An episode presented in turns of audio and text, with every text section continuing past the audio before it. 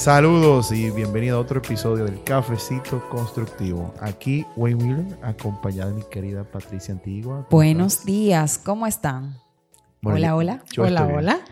Buenos días, estamos aquí con una invitada muy querida que acabamos de conocer, pero es muy... ¿Por qué tú me miras así? Porque no, o sea, si tú estás leyendo que la intro hay que hacer. Pero yo puedo improvisar. No Por favor, dígame el cajita público cómo piensa. Ahí se me salió de un- un sí, el gallo.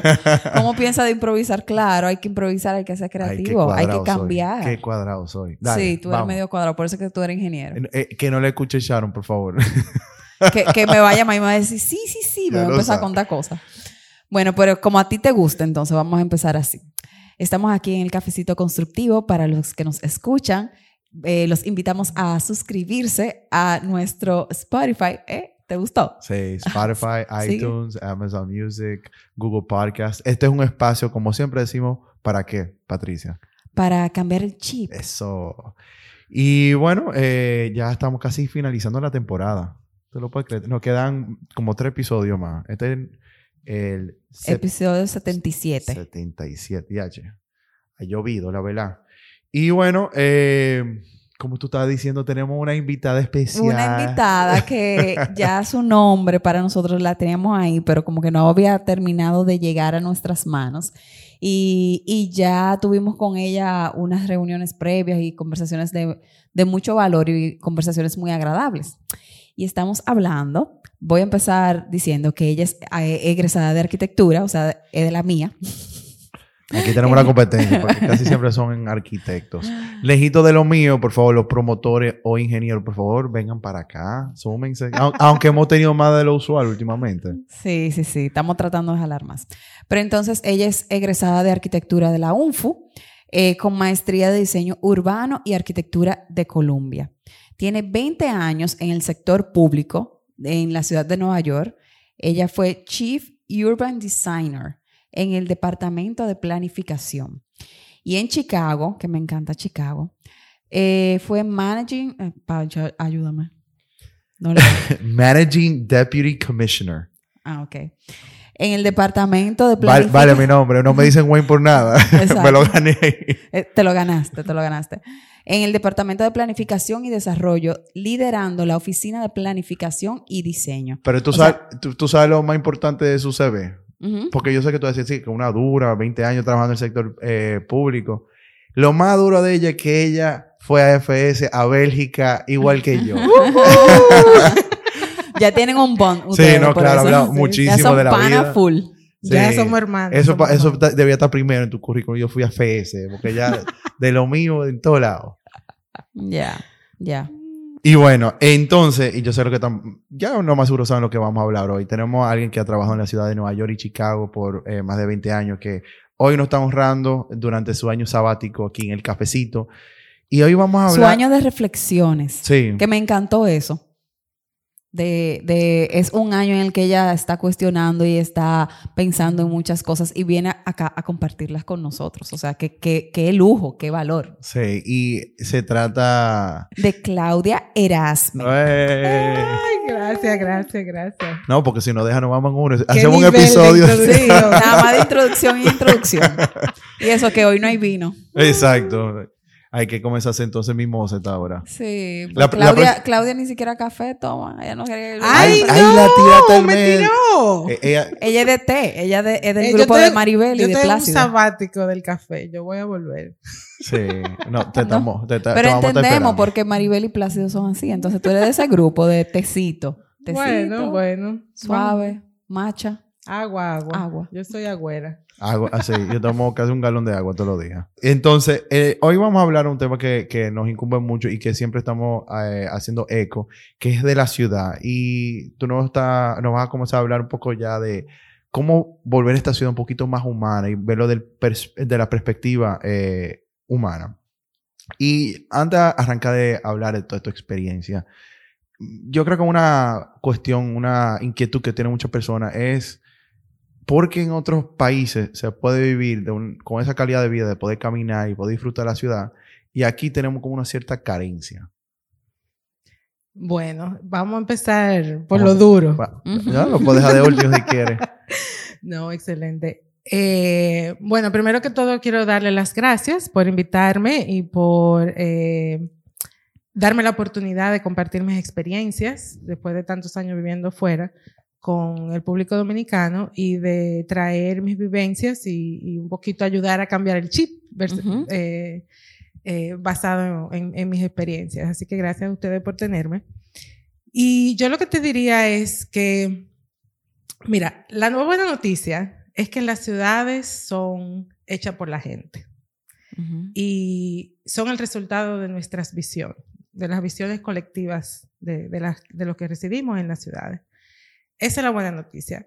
La noticia tal vez un poco más dura de recibir es que, como todo, hay que ponerle empeño, hay que ponerle trabajo para poder consensuar y crear una visión a futuro.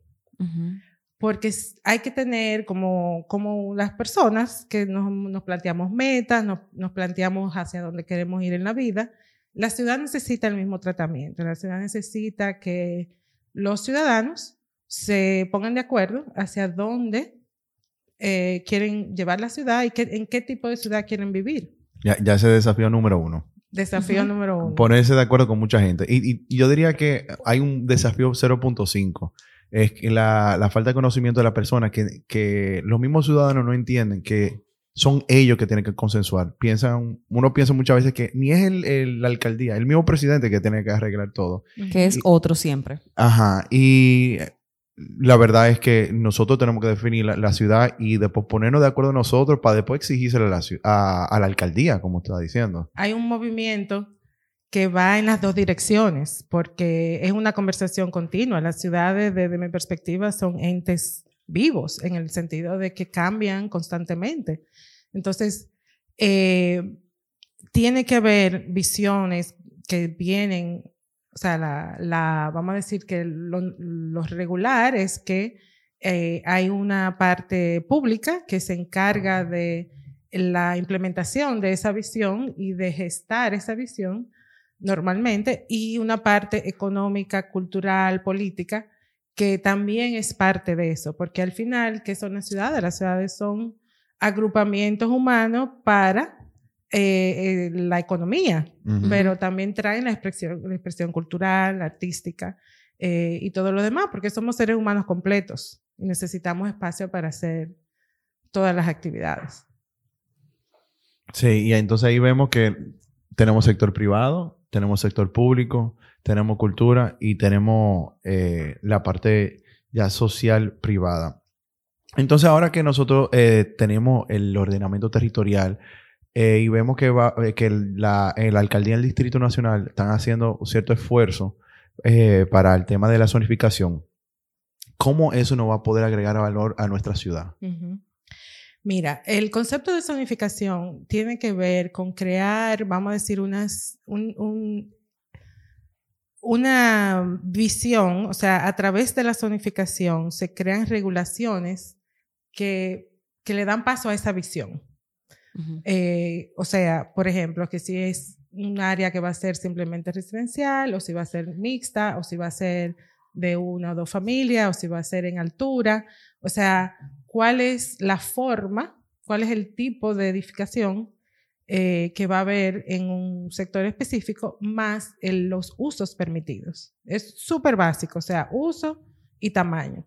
Que va a ir beneficiando esa visión, que va, va son como... En servicio de esa visión, correcto. Claro, porque eh, vamos a decir, el polígono central tiene en la ciudad de Santo Domingo, ahí que están la mayor parte de las oficinas, pero también es donde está la mayor parte de la vivienda, hasta cierto, en, altura, vamos a decir. Eh, entonces ya eso necesita un, un, entendimiento o una visión o vamos a decir una, una, una, normativa que va a ser diferente a la que necesita otro sector eh, que, que tal vez es más residencial o de menor altura. Entonces, eh, la zonificación lo que es una herramienta que se usa para empezar a ordenar el territorio y crear eh, un sentido de expectativa de, lo que, de, de, qué es lo que va a pasar a futuro. ¿Por qué eso es importante? ¿Y cuál es el valor que agrega? Es precisamente el tú saber hacia dónde va un área de la ciudad y qué tipo de inversiones se pueden hacer en esa área de la ciudad. Y de que tal vez en el futuro tú no vas a tener un vecino que va a hacer otra cosa que completamente va a afectar lo, lo que ha sido tu inversión. Sí, para que haya armonía en la vecindad. Claro. Y como tú dijiste en nuestras conversaciones previas, para salvagu- salvaguardar, o sea, salvar, dar seguridad a aquella inversión. Correcto. Ok. Claro, porque también la otra parte de eso es que entonces hay un consenso de que si esas regulaciones se van a romper, porque obviamente la ciudad está viva, vuelvo y repito, tal vez en 20 años, en 30 años, pensamos diferente de esa zona de la ciudad, pero se vuelve y se, y se repite el proceso. Porque ya hay algo existente y ya hay otra visión, otras necesidades de la ciudad. Sí. O sea que yo puedo entender fácilmente el punto de vista quizá más del sector privado y la parte de ciudadanía que nosotros no tenemos que poner de acuerdo. Entiendo que eh, nosotros nos antes poner de acuerdo, poner de nuestra parte y podemos eh, consensuar hasta cierto punto porque nos entendemos y porque pertenecemos a ese sector. Ahora bien, cuando hablamos del sector eh, público, uno piensa solamente o en la parte federal o piensa en la alcaldía hay otro ministerio, otra, otras eh, instituciones que entran en juego que- con, quien, con, los cuales, con las cuales hay que consensuar para poder tener una mejor ciudad. Mira, lo que pasa es que cada ciudad y cada país tiene leyes distintas. Eh, obviamente, la, mi experiencia es en Estados Unidos y eh, sí hay tres niveles de gobierno. Está el local, eh, o sea, del ayuntamiento, está el estatal y está el federal, como tú dices. Aquí, eh, la verdad es que no me lo sé muy bien, pero eh, Tenemos una obviamente... gringa aquí. Eh, está el ayuntamiento, están los ministerios, que vamos a decir que sería el nivel federal, en que tendrían que sí definitivamente ponerse de acuerdo. Porque, ¿qué pasa? En principio, vamos a decir, en el nivel de escala, las políticas públicas a nivel eh, eh, de ministerio o federales en Estados Unidos son como más eh, vastas, son más eh, de, de visión más amplia. Y entonces, a medida que va bajando en jurisdicción, pues entonces es más específica o tiene la capacidad de ser más específica, pero cumpliendo con leyes. Por ejemplo, vamos a ponerte medio ambiente. Tiene unos lineamientos de, de conservación de agua o de especies o lo que fuera. Y entonces ya hay una oportunidad para que los códigos más locales puedan empezar, esa es la pregunta, o sea, ¿cómo nos alineamos con ese, con esa política pública general. Ok. Y aquí yo pensando específicamente en República Dominicana, uno tiene el ayuntamiento, que sea ya por el Consejo de Regidores o por la normativa que tienen, nos da las pautas de construcción.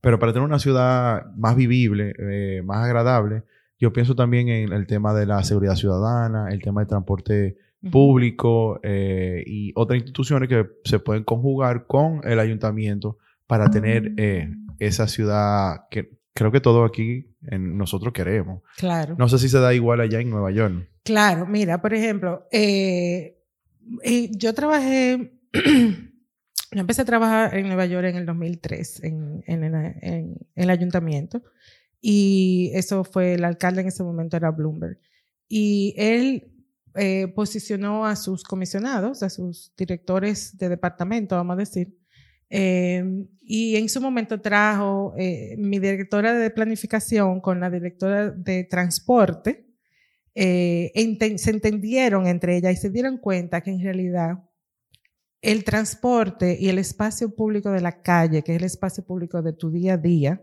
que es lo que marca tu calidad de vida, es hasta cierto punto el más importante, porque es tu experiencia diaria, cotidiana, y que había que empezar a ver las calles no como solo un, eh, por donde tú te transportas, sino también eh, donde te transportas a diferente- en diferentes modalidades. Y que la parte del confort peatonal y la experiencia como peatón, porque aunque no nos guste darnos cuenta, todos en un momento somos peatones. Es, Sí. es nuestra Sí. modalidad intrínseca de, Claro. de, de movernos. Eh, entonces, eh, lo importante es que esa visión de la ciudad, de futuro, de desarrollo, esté de la mano con la visión de cómo la gente se mueve en la ciudad, que es en el espacio público, en la calle. Entonces, por eso es que estas dos, particularmente, o sea, el gestor de la calle, aunque lo entienda como transporte, es un gran gestor de espacio público. Y eso es una visión eh, que es interesante porque entonces se puede explorar eh, qué es lo que significa el mobiliario urbano, para que entiende cómo se utilizan los árboles, cómo se utilizan los, eh, los asientos, la basura, o sea, en qué momento la gente, tú creas un espacio de reposo versus un espacio de, de tránsito y de, de, mover a gente. Sí, y ahora mencionando Nueva York eh, y ya adentrando un poquito más en el tema en sí de, de cosas más eh, específica aquí que se puede hacer en República Dominicana. Primero yo quiero saber un poco cuáles son como los criterios durante la gestión que tuviste durante Bloomberg y también quizá en Chicago. eh, hemos visto una gran transformación en Nueva York eh, desde los años 70 versus hoy. O sea, yo viví en Nueva York en 2008 y 2009 y yo caminaba para todo. Muchas veces ni tomaba el metro, simplemente era tan agradable caminar. Sí. Yo vivía en el East Village, en verdad en el, eh, como es, en Alphabet City, y yo si tenía que ir a, a, Midtown, yo prefería ir a pie si tenía tiempo. Entonces, ¿cuáles fueron esas medidas? Porque yo, yo conozco esa ciudad agradable, y yo sé que antes no era así, una ciudad que creo que fue durante Giuliani que intentó deshacerse de todas las pandillas, que era peligrosa. ¿Cuáles son eh, la- las políticas, las medidas que tomaron para que Nueva York sea una de las ciudades que más visitada, que sigue siendo la más visitada, pero que todo el mundo quiere ir para allá y quiere caminar? Mira, em, tiene que ver, obviamente lo de la seguridad, la seguridad social es importante, tiene que em, sentirte seguro. Entonces, yo puedo hablar más de las estrategias, vamos a decir, a nivel de intervención de la ciudad, pero quiero hacer salvaguardar que obviamente tienen que ver otras estrategias que tienen que ver con eh, la, o sea, la, la policía, el, el, Sí, el ot- mantener cierta seguridad social desde el lado eh, de la vigilancia, vamos a decir. Sí. O, de, O sea, que no es una cosa, es un paquete completo. Claro. Sí, por eso hay que consensuarlo, esa es la parte difícil. Correcto. Entonces, eh, pero a nivel de intervención de la ciudad, eh, sí se hizo mucho trabajo de, por ejemplo, estuvo la iniciativa de plantar un millón de árboles. Entonces, Wow. muchos de esos árboles que se logró, eh, creo que en 10 años, es porque, por ejemplo, se empezaron a ver dentro de mi departamento, que es el de, el de planificación, en qué momentos, qué regulaciones se podían implementar para aumentar que se plantaran árboles. Entonces, por ejemplo, eh, en ese momento solo ciertos desarrollos pedían, si tú, si tú desarrollabas un edificio de cierta densidad, tenías que plantar el árbol en la acera frente a tu lote. Eh, y eso se incrementa en el tiempo, porque Entonces, es una eh, ciudad grande. Ese millón no fue el mismo, no fue la alcaldía que lo sembró, fue en conjunto con el sector privado. Correcto. Ok. Ya. Correcto. Entonces, en ese momento, cuando se inicia esa iniciativa, tal vez no todo el mundo que tocaba la ciudad tenía que, sembrar árboles. Ya sí, ya eh, como un 95% del que hace cualquier tipo de desarrollo en la ciudad tiene que sembrar árboles en el frente de su lote. Por otro lado, por ejemplo, se hizo otra iniciativa de sembrar árboles en los parqueos comerciales grandes que son de, superficie Ujú. Eh, para que bajen en la temperatura del ambiente, para que ofrezcan sombra y para que haya permeabilidad eh, del, del suelo. Además de todos los beneficios que traen, eh, ten- o sea, al aire mismo, a la calidad Ajá, del aire Los árboles. que traen los árboles. Entonces, es básicamente, y esto es interesante porque eh, tiene que ver con lo que tú me preguntabas ahorita de la coordinación entre sectores, entre oficinas. O sea, porque si hay una, una política pública de decir, general, eh, cómo vamos a tratar la sostenibilidad, cómo vamos a, tra- a tratar la calidad del aire, entonces cada pequeña jurisdicción empieza a ver cómo ellos pueden aportar a esa política desde su esquina, vamos a decir. Entonces, en ese momento en planificación, nosotros era eh, buscando por dónde podíamos implementar regulaciones que hicieran que el sector privado contribuyera a través, a medida que iban haciendo desarrollos privados. Y obviamente estaba la parte pública, o sea, los parques, hay mucha, mucha otra, eh, otras iniciativas públicas de, de, plantar árboles, pero era un, o sea, era entre todos. Y, y tú mencionaste parques, ¿se crearon nuevos parques o se remozaron los parques, hubo una mejora? Porque yo creo que es una oportunidad aquí en, en República Dominicana, el tema de los parques como espacio de ocio para, para los ciudadanos, porque han hecho algunos y me encantan y voy para allá con los niños. ¿Eso era necesario en Nueva York también? Sí, claro. No solo que se crearon, vamos a decir que no todos eran parques. Eh, algunos son lo que le llaman pocket parks o mini parques. Pocket parks. Eh, yo le aprendí esa palabra hace como un mes, que eh, eh, Patricia lo comenzó a poner en, un diseño. Pocket Parks. Exacto. Y precisamente son como esos espacitos de respiro dentro de la vida cotidiana, que no son los parques de destino para pasarte media, mediodía o algo como una sorpresita. Ah, pero mira este espacio aquí. Es como que, mira, bajé eh, de mi oficina, tengo que hacer una llamada, déjame sentarme aquí en este, en este parquecito. Sí. Entonces, ese parquecito que tiene, tiene asiento, tiene... Tiene alguna gramita, algo para los animales. Exacto, tiene algún... Árbol. Árbol. Que de sombra. Que de sombra, si es posible. Eh, porque obviamente Nueva York es una ciudad súper eh, densa. A veces no hay espacio para eso, pero si se puede, se pone. Sí, son, son espacios que a veces se pueden ver hasta como desperdicio, pero se le agrega un valor. Correcto. Y, yo estoy notando, Patricia, que de parte de, de la alcaldía de Nueva York están tomando medidas que no son tan complicadas, digamos. Y quizá la implementación puede ser complicado, pero la medida en sí no. Estamos hablando del arbolaje, el arbolado, estamos hablando eh, de parques, eh, estamos hablando, eh, tú mencionaste el tema de la acera, entonces todo eso lo podemos hacer aquí. Lo que necesitamos es consensuar entre el sector privado y el sector público y todos ponernos de acuerdo con lo que queremos. Que eso yo creo que es el, el, desafío que sigo viendo que es recurrente aquí.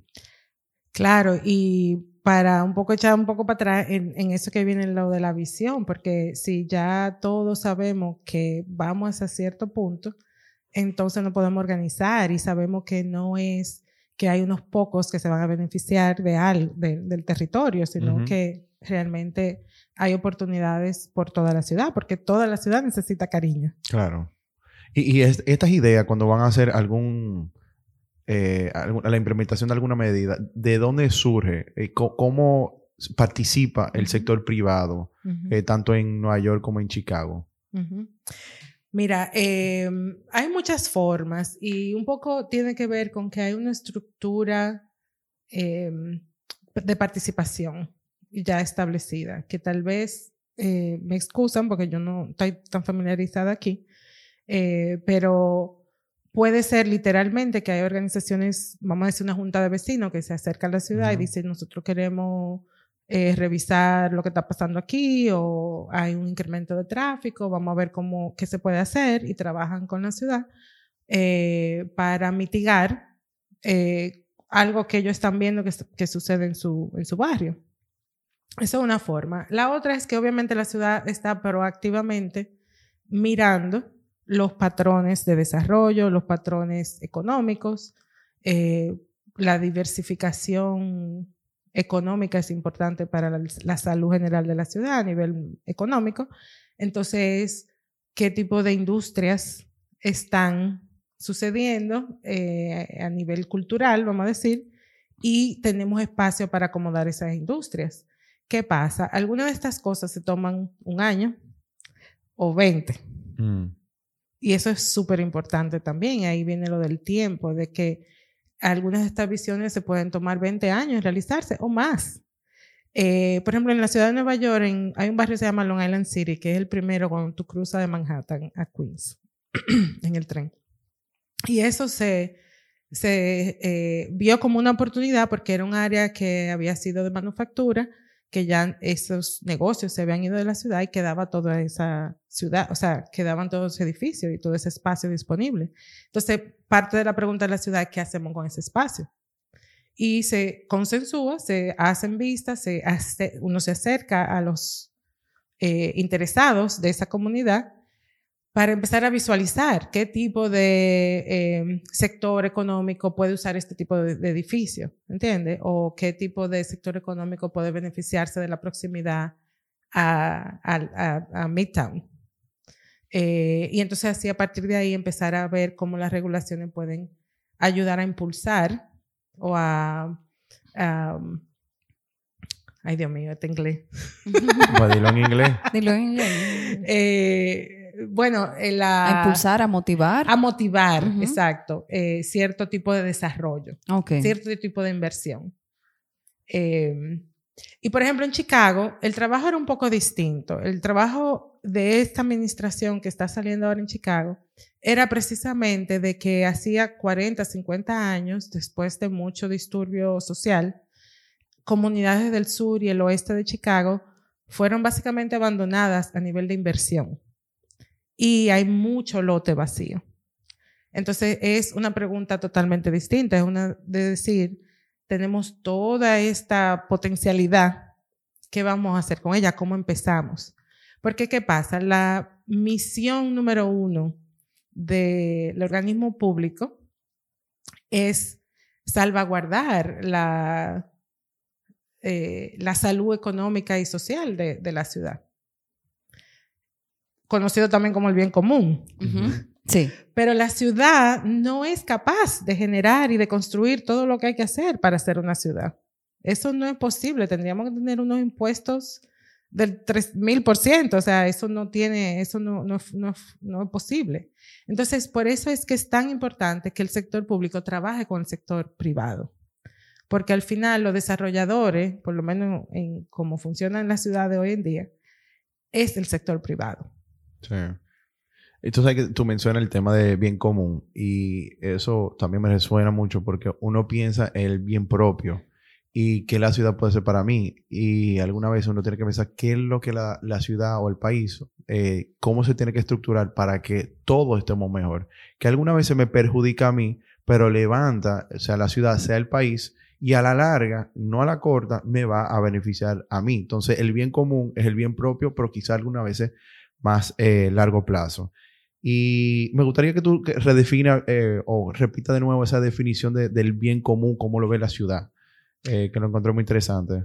Sí, mira, la, al final es, lo que dije, es de que la ciudad está encargada del el bienestar económico y social de su ciudadano. Y eso lo que quiere decir es encontrar esos espacios de inversión donde tal vez necesita subsidio el sector privado, pero al final es eh, la ciudad diciendo, vámonos por aquí. Y lo que empecé a decir con Chicago fue eso, o sea, nosotros estábamos haciendo un trabajo de eh, identificar áreas donde podíamos invertir la ciudad junto con el sector privado como una forma de marcar pauta y que el sector privado siga el desarrollo de esas áreas. Sí, lo encontré muy interesante. A largo plazo. E, esa, parte de, de, la parte económica, que uno piensa que para yo tener un mejor estilo de vida, mejor calidad de vida, pero no necesariamente uno piensa en que el, bien común, ya interpretado por la ciudad, es para impulsar e incentivar, como tú lo he dicho ya, el tema económico para el desarrollo de un sector, de una ciudad, dependiendo de la escala que uno lo vea. Entonces, si nosotros tenemos ya con esta definición de bien común, ¿la responsabilidad le cae netamente al, a la alcaldía o al gobierno o es compartida? Yo entiendo que es compartida. Y no solo con el gobierno y los sectores públicos, sino hasta con el individual. Porque al final somos todos usuarios de la ciudad. Sí. Entonces, tiene que ver desde eh, donde yo parqueo mi carro, que no me parqueo en la acera. Sí. Le estoy protegiendo el, el derecho al otro. Y arriba un chin de la acera. Aunque yo te maco, no, no, te encarame. Como tú dices, tal vez me perjudique, entre comillas, a mí, pero, pero es protegiendo el, el derecho del otro. Eh, entonces yo pienso que tiene que ver desde ese punto de ser buenos ciudadanos, vamos a decir, eh, hasta el gremio, en este caso que, que tu audiencia es eh, el gremio de la construcción, es desde mi perspectiva de enterarse, de informarse, porque, porque eh, De educarse. de educarse. Sí. Hay mucho, vamos a decir que hay muchas malas intervenciones que a veces no, no es por falta de deseo, sino por falta de información. Sí. Y no por falta de fondo, sino por quizás esta ignorancia de- del tema. Correcto. Eh, mira, yo te voy a poner un ejemplo súper sencillo. Si tú tienes un lote que tú vas a desarrollar y tú tienes una entrada vehicular, esa entrada ve- vehicular eh, eh, rompe la continuidad del peatón, de la calle, ¿verdad? Eh, y si tú la pones justo al lado de la entrada vehicu- vehicular de tu, de tu eh, vecino, Hay entonces, dos. hay dos interrupciones. Exacto. Y ya eso empieza a, a corroer la calidad de vida de todos. No solo del, del que va caminando en la calle, sino de tú misma, de, de- de tú que estás en ese edificio. O sea, porque eh, tal vez la ideología es que tú siempre te vas a mover en carro, pero es muy posible que en algún momento tú o alguien conocido a ti se tenga que parquear a dos cuadras Ajá. y tenga que llegar caminando a tu casa. Correcto. o que le toque a uno pues, y a visitar Claro. a alguien. Claro, claro. O sea que no, no, eh, eh, eh, eh, en algún momento nos va a tocar y nos toca, no nos va a tocar, nos toca a todos en algún momento caminar, aunque sea una cuadra. Correcto. Y, mucho que no le gusta caminar esa cuadra que está en Nueva York. Sí. Mira lo que tú dices, que tú prefieres caminar. Y yo también, yo prefiero eh, caminar si estoy fuera a ir en un vehículo. Porque así tú vas teniendo la experiencia de, de la ciudad. Claro, porque no hay, esa, esa es la escala en que tú disfrutas, pudiera disfrutar la ciudad mejor. Sí. Eh, Y, Entonces, perdóname, porque eh, es una, es una respuesta un poco larga, pero eh, para eh, su- sumarizar, esa es una palabra, resumir, gracias. sum- summarize. para resumir, eh, Estamos en el cafecito constructivo. en el cafecito. Eh, va desde lo cívico, la conducta cívica y entender que, hay, que uno no es el único usuario en ese momento, ¿verdad? Hasta la de los que intervienen en la ciudad, que tienen que mantenerse al día sobre cuáles son los mejores modelos de desarrollo hoy en día Ujú. y entender que están actuando en un contexto, que no es solo sobre su lote y su desarrollo sino que tienen que aportar a una escala ya de barrio o de ciudad. Y por último, obviamente está incluso el sector eh, bueno, empresarial y financiero, o sea, eh, he oído de mucha gente aquí que dicen que es más fácil eh, sacar un carro, un préstamo para un carro que para una casa. Entonces, Mucho más fácil. entonces hasta cierto punto es que es lo que estamos incentivando. Sí, ¿A ¿En dónde estamos poniendo nuestro dinero? Sí. ¿Para crear qué? Definitivamente. Y obviamente todo eso, el sector público tiene un rol de eh, incentivar en algunos momentos cuando quiere, ah, o sea, quiere que las inversiones se muevan en cierta En dirección cierto punto, ajá. o de regular para evitar lo peor o de simplemente ser eh, nu- nu- nutra, neutra, Neutral. neu- ajá, ajá, Neutral. en el sentido de que hay deberes y derechos. Entonces, si tú estás haciendo, vamos a decir, lo que va de acuerdo con la visión de la ciudad, pues lo único que tengo que hacer es asegurarme de que estás, eh, de que eso es lo que estás haciendo, pero no necesariamente es incentivando o... O Ser ese como defensor, como hemos hablado, de ese bien común. ser- Correcto. Motivando, quizá desmotivando un poco, eh, alineando, Correcto, redirigiendo. correcto. Y, y entonces aquí ella está hablando de escala. Y ese tema de escala yo lo aprendí fue con Patricia. Porque uno se sesga a lo que, al lindero. Y es como, yo voy a desarrollar. Lo que estábamos hablando ahorita. Ah, Dilo, dilo, dilo. Lo mío. Sí, sí, sigue. no, no, dije No, mal. está bien, sigue. Estamos chismosos hoy. no, pero uno se cega a las cuatro paredes y el tema de maximizar retorno cuando en verdad lo que necesitamos es comunicarnos con la ciudad. Y si tenemos una visión clara de, de hacia dónde va la ciudad, tenemos también una visión clara cómo nuestro inmueble se puede comunicar con, con su entorno. Correcto. Mira, es súper interesante porque, por ejemplo, y, y en ese sentido, eh, quiero como, podemos respirar. Nosotros no somos ni los mejores ni los peores. Sí. Lo que pasa aquí pasa en toda parte del mundo. Nosotros, yo en Chicago, tanto en Chicago como en Nueva York, parte del trabajo que hemos tenido que hacer es ayudar a los desarrolladores a entender eso, de que su intervención no es puntual, sino contextual.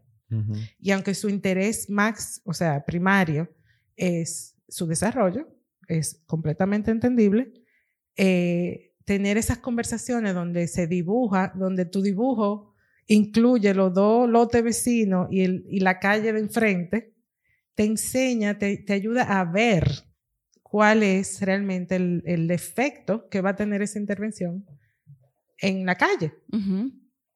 Eso como a una escala ya muy, muy eh, específica de- de- del lote. Pero incluso en algunas circunstancias eh, tienen que hacer un, una, una sección o una elevación que, que- ponga ese desarrollo eh, en el contexto de la ciudad. Porque, por ejemplo, puede ser una torre, vamos a decir, si tú a una torre aquí en el Malecón, o en la Lincoln, vamos a decir, o lo que sea, o sea, una calle importante, entender cómo esa, esa, esa masa se relaciona con, con, con la escala Skyline. visual, con el skyline de la ciudad, Con el perfil urbano. con el perfil de la ciudad, es, es importante. Sobre todo, bueno, hay algunas vistas que son más importantes que otras. Nueva York es un archipiélago, entonces, archipiélago, entonces hay muchas vistas por todos lados. Hay algunas Ujú. que se priorizan y se estudian. Ujú. Hay otras que tal vez no valen la pena por la escala o el lugar. Pero esa idea de que la intervención no, nunca es solo puntual. Ujú. La intervención tiene un efecto en su entorno inmediato y en algunas ocasiones en, en el entorno de- del barrio y de la ciudad. Ujú. Y eh, hemos mencionado algunas intervenciones que nosotros podemos realizar aquí. Y yo quiero para, para nuestros oyentes como, concre- concretizar eso un poquito más. Ujú. Y es- de esa medida concreta, eh, ah, y algo muy recurrente, que no sé si te has dado cuenta, Patricia, yo sé que sí, es el tema de los parqueos. Eh, tú mencionaste algo, el tema del parqueo retroceso, que no lo creo que lo hemos mencionado hasta ahora, que eh, pudiera ser un gran daño en la ciudad por la manera que el peatón lo pudiera disfrutar. Eh, ¿qué, qué otra medida nosotros Que el peatón no lo puede disfrutar. que no lo puede disfrutar, sí. ¿Qué otra medida con respecto a los parqueos y etcétera, etc- etcétera se pudiera tomar para que sea una ciudad más vivible? Bueno, yo pienso que hay un, un acercamiento a la pregunta que es importante resaltar, en el sentido de, como decía ahorita, hay que observar la ciudad el comportamiento de, y la organización de la ciudad desde el lente incluso de cómo uno se siente en la ciudad. Porque yo eh, espero que los desarrolladores no solo están eh, desarrollando para su crecimiento, su- su- el valor económico, sino de que al final están creando experiencias para sus clientes, para los usuarios de esos edificios. Entonces, eh, la cuestión del parqueo, desde mi perspectiva, tiene muchísimos, eh, muchas aristas. Porque, por un lado, el parqueo en retroceso en particular, para mí es una privatización de la ciudad. ¿Por qué? Porque ya esa acera tiene menos capacidad de proveer árboles, no tiene capacidad o pone en riesgo la circulación peatonal, Peatón, ajá. dificulta increíblemente El, tráfico. el tráfico y la implementación de, por ejemplo, eh, vías de- dedicadas a la bicicleta. Porque hay un, eh, eh, necesita una negociación espacial que es muy complicada. Mm. Entonces, hasta cierto punto, esa acera se vuelve parte del proyecto. Sí. Me, me gusta como tú lo dijiste, que están privatizando un espacio público. Correcto. Y eso hay que ponerle muchísima atención porque yo entiendo que tiene un impacto en la capacidad del desarrollo de un lote y en el precio de eso. Pero hay que hacer unas decisiones difíciles de sincerarnos de cuál es el precio de eso. No solo en, en inversión económica, sino a nivel de la calidad de vida de los ciudadanos. Sí. Y de que tal vez el lote va a necesitar otro tipo de, de, de densidad, otro tipo de inversión, otro tipo de desarrollo, Otra solución. otra solución. Eso por un lado. Obviamente, volvemos otra vez al tema de la incentiva, de que, de que aquí todo el, que todo el mundo aspira a tener un carro. Entonces, también hay una solución que tiene que ver con proveer alternativas de movimiento urbano para minimizar ese, ese Deseo. Bueno, esa, esa presión. Esa presión social. No, la presión que tiene un desarrollador de, de incluir Ah, parqueo. claro, sí. sí, Sí. sí, O sea, tú tienes una presión de proveer parqueos Claro. Que Más costo. grande que proveer vivienda. casi más grande que proveer es así, vivienda. es así. Correcto. Pero eso es porque no hay alternativa. ¿A quién te lo vas a vender? ¿Quién te lo va a comprar? Sin parqueo nadie. Correcto. Nadie. Ni de ningún sector. Ni, ni del más alta gama hasta el ma- hasta el más bajo. Es lo mismo en todos. Todos tienen esa sed y esa necesidad.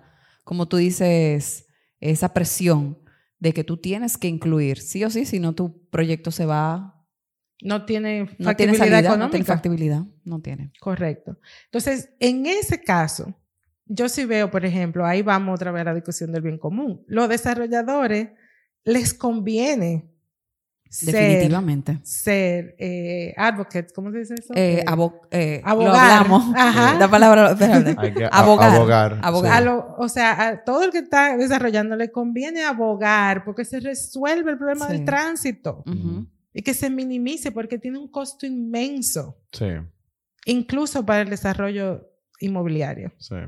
sin, sin, sin entrar en todos los aspectos de, de- del efecto que tiene en la calidad de vida del- del ciudadano.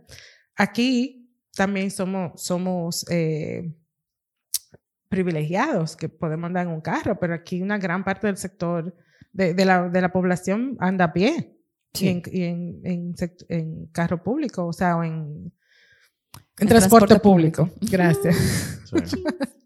Entonces, también eh, hay que entender que si la persona que viene a trabajar en mi casa o que viene a trabajar a mi negocio puede tener un desplazamiento de su casa a ese centro de trabajo más agradable, que lo respete como ciudadano, que, que no ande, tú sabes, sudando o sentirse atropellado, nada más que de moverse de su casa a su trabajo, obviamente va a ser un- una persona de mayor productividad. Entonces, tiene como muchas aristas eh, que tal vez no nos damos cuenta porque al final, eh, es lo que decía, hay que, hay que sensibilizarse hacia la experiencia de los demás y hacia todas las experiencias que tienen diferentes usuarios de la ciudad. Sensibilidad a la experiencia del usuario. Hay un movimiento que se llama, creo que se llama 2 por 80, que dice que hay que diseñar las ciudades para un niño, desde un niño de dos años hasta una persona de 80 años. ¿Qué significa eso? Una persona de 80 años no puede caminar tres millas o Ujú. tres kilómetros sin sentarse necesariamente. Ojalá que sí. Pero, entiende, o un niño de dos años no puede andar a la misma velocidad que una persona adulta. El, el cruce de calle, la distancia que tienen que cruzar, qué tiempo le toma a un niño cruzar una calle sin tener que salir huyendo. Sí. Entonces, todo eso hay que, eh, son parte de las cosas que uno tiene que considerar en la política pública y tienen una manifestación en, en- en literalmente la dimensión de la ciudad, o sea, las dimensiones de, de las decisiones que tú tomas a nivel del tamaño de esa acera, el tamaño de esa calle, el tamaño de esa propiedad, el tamaño de, El- los linderos. Exacto. Porque todo tiene que ver al final de, de cuál es tu experiencia.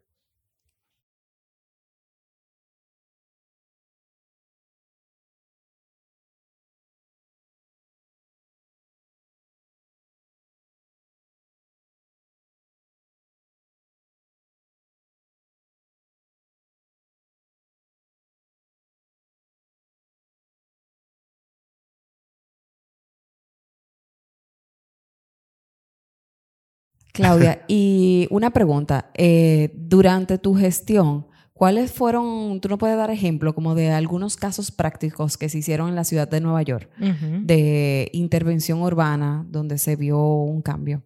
Claro. Eh, mira, la, la visión realmente era eh, de eso que estaba hablando, era hacer una ciudad más humana. Y lo que se hizo fue ganar espacio para el peatón en diferentes escalas. Entonces, por ejemplo, el ejemplo más eh, conocido, vamos a decir, es Times Square, que simplemente se cerraron calles y se volvieron peatonales, se crearon espacios, que además eso se, se hizo tipo así, lo que le dicen intervenciones gorila, que son como de un día para otro. Eh, Intervención de gorila. sí, Yo no había oído eso. Gorilla. gorilla Guerrilla. style, ajá. Mm. No, yo creo que Ah, guerrilla. guerrilla. Sí. Ah, gorilla, no, no del animal, yo creo que la guerrilla. Tú vas a borrar eso. Lo doy para los bloopers. y Patricia y gorila. Pa' los- Sí, gorila. Guerrilla. Guerrilla. Intervención Sí. tipo guerrilla. ¿Qué decir? Aquí puse esto en la calle y no pasa nadie. Entonces, eso, mira, yo me acuerdo porque lo primero eh, eh, eh, en el periódico, en, el New York Times, los primeros eh, reportes eran como de que se volvieron locos, cerraron Times Square, quién se va a quedar sentado en el medio de la calle, quién va a querer que sé yo qué.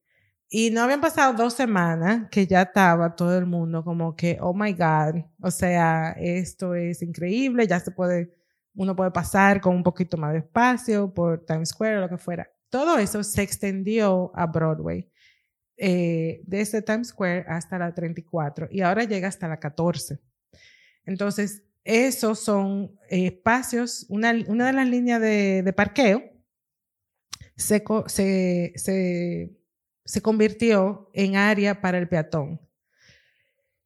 De forma de que las aceras quedaban para la circulación, pero esa área nueva de donde se parqueaban los carros, ahora hay mobiliario urbano, Mm. hay espacio para sentarse, hay sillas y mesas eh, que tú puedes mover tú mismo, no son fijas, eh, para que toda esa población que trabaja o vive en ese sector, en esos sectores, o el turista que está de paseo, tenga donde sentarse, donde descansar para poder retomar.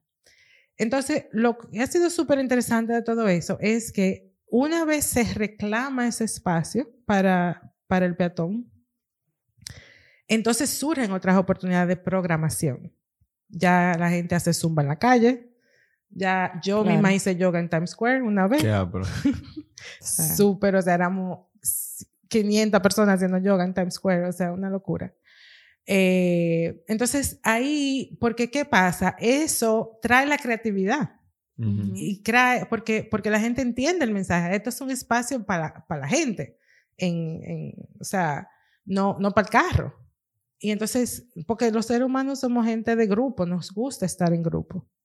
Y los espacios más exitosos, incluso económicamente, son espacios que promueven el agrupamiento y el disfrute de, de grupos. Ahora, como te digo una cosa, te digo la otra. El diseño también se ha usado y se usó en esa época que tú mencionabas de crimen y más inseguridad social. Se desarrollaron estrategias en los 70, se desarrollaron estrategias de protección, o sea, de poner, eh, de encercar, de crear eh, accesos muy limitados a sitios para mantener a la gente afuera, de no poner eh, asientos, o sea, bancos, Sí.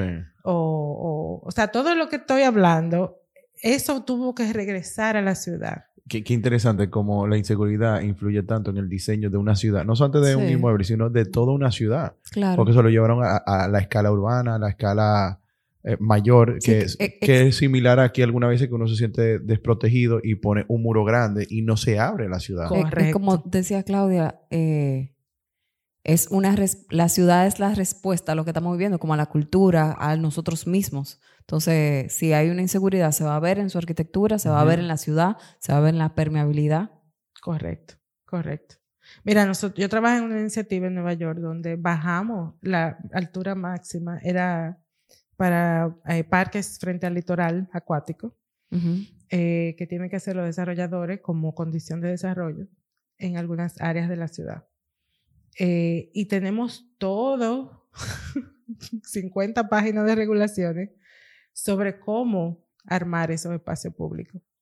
Desde el tamaño mínimo de un, de un, un pad, de una acera eh, de circulación para que quepa el que va con su carrito de, de- de los niños, pa- eh, con el coche, para que quepan gente yendo en dos direcciones. O sea, es considerando cómo realmente se va a usar ese sitio Y cuáles son algunas de las dimensiones mínimas que van a producir ese tipo de experiencia deseada.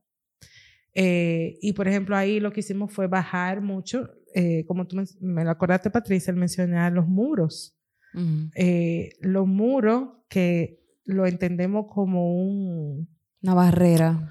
bueno, y como una, una estrategia de prevención o de seguridad, también se convierten en aislamiento. Sí, en una prisión. en una prisión. Sí.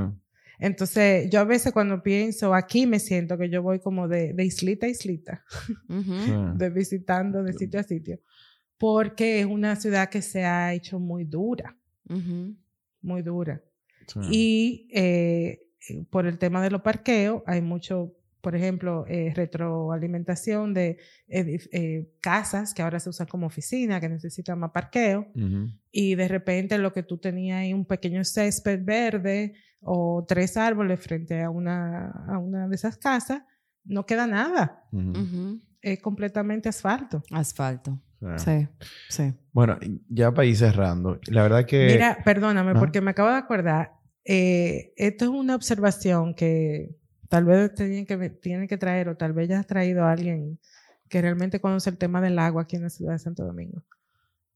Pero no sé si han- se han dado cuenta la correlación entre ese endurecimiento de la ciudad y de que aquí cuando caen tres gotas de agua se inunda la ciudad. Sí, sí, Sí. tu- tuvimos un episodio el, de, sí, con de las instalaciones sanitarias. sí, que hablamos de todo eso. ¿Y qué tú opinas al respecto? Bueno, no, es- no, no es que opino, es que hay, hay que da- hay que entender que lo que uno hace en lo privado, ma- tumbar esa mata, tumbar, o sea, eh, eh, volvernos tan duros, nos eh, va en detrimento de nosotros mismos, porque no, circula el agua fluvial, o sea, sí, el agua el pluvial. subsuelo El subsuelo. Sí, y y no percola. no percola y al final, o sea, eh, mm, necesitamos agua para vivir. Sí, no, necesitamos una buena ciudad. Y, y de lo que tú nos mencionas, entendemos perfectamente los beneficios que trae hasta retorno económico, eh, que eh, el- las personas consumen más, bajan los costos de construcción por reducir eh, lo- los parqueos, pero más que nada nos permite estar en sociedad. Ahora bien, para ir cerrando, ¿es posible eso aquí en, Repu- en Santo Domingo, sobre todo que somos de aquí? Porque ya todo está construido, ya la pata está metida o, o, no, eh, siempre hay esperanza de que puede ser mejor. Bueno, yo pienso, yo soy urbanista porque soy optimista. o sea que siempre habrá esperanza. Eh, ¿Y qué es lo que quiero decir con eso? La ciudad es súper maleable. La ciudad pareciera que no es maleable, pero la ciudad es súper maleable. Porque fíjate eh, lo que ha cambiado la ciudad en los últimos 20 años. Y tú dices, bueno, 20 años, 20 años no son nada en la vida de una ciudad. Eh, fíjate cómo la intervención que se hizo en la zona colonial ha traído muchísima gente a la zona colonial. Porque Y mucha ha- inversión. Y mucha inversión. Porque ha amabilizado el uso del espacio. Y no importa el hecho de que no hayan tanto parqueo eh, en Sí, la ciudad es verdad. colonial. La gente como quiera va. O sea, Y- tú te preparas para eso. Y lo difícil que es construir y todo eso. O sea, ya eso es- pasó a segundo plano porque ya es un sitio para estar interesante para- y que es para la persona. Para tener una experiencia agradable. Sí. Correcto. Sí, no me había dado cuenta, pero es verdad. No, o por ejemplo, en ese sentido, eh, Uber ha sido una gran solución. Es lo que te digo, o sea, eh, todo va de la mano con, o- con, con lo que significa la sociedad en general, o sea, la, la potencialidad de la ciudad que queremos. También buscamos soluciones que tengan que ver con la ciudad que queremos vivir. Sí. Entonces ya con mis amigas, cuando vamos para la zona, nos vamos en Uber y ya, no tenemos que lidiar con parqueo. Porque se camina para todos lados. Sí. Correcto. Sí. Y bueno, eh, muchas gracias, la verdad. Ha Gracias sido a usted. Y tú le haces sus preguntitas a ella, Sí, ¿verdad? tengo algunas, no, pero no tengo tantitas. O sea, ten- no, no me puse a eso esta vez porque estaba muy eh, intrigado y, y no puedo tomar Déjame yo hacerle una primero. La Vamos. primera es la, la misma de siempre. No, yo quiero hacerle una primero antes de que tú hagas Yo eso. soy ¿Te cuadrado, parece? voy a Sí, yo sé. voy a va a chipear. chipear, Le bajan los cables. A ver, ¿Nueva York o Chicago? Ay, papá, Nueva York. Sí, ¿por qué? Ella es neoyorquina. Bueno, la verdad es que yo tuve, no, tenía 20 años en Nueva York y uno y medio en Chicago, entonces, y fue durante la pandemia. O sea que yo no, no pude vivir a Chicago en su plenitud. Pero Eres neoyorquina. Ok. 20 Sí. años en Nueva York. Claro, claro, claro. Entiendo, entiendo. Pancho, sigue. Una medida para descansar el cerebro. Wow. Mira, yo le contaba a ustedes que yo he empezado a hacer respiraciones, eh, ejercicio de respiración. O sea, que esa es la que voy a elegir. Voy Porque a- me voy a- ha yo dado voy a mucho investigar sobre eso. beneficio. Y que conste que lo está haciendo en su año Sabático. sabático. Eh, más o menos densidad. Bueno, yo soy abogada de la densidad. Ahora, no, no, no, las cosas no son a libre Albedrío.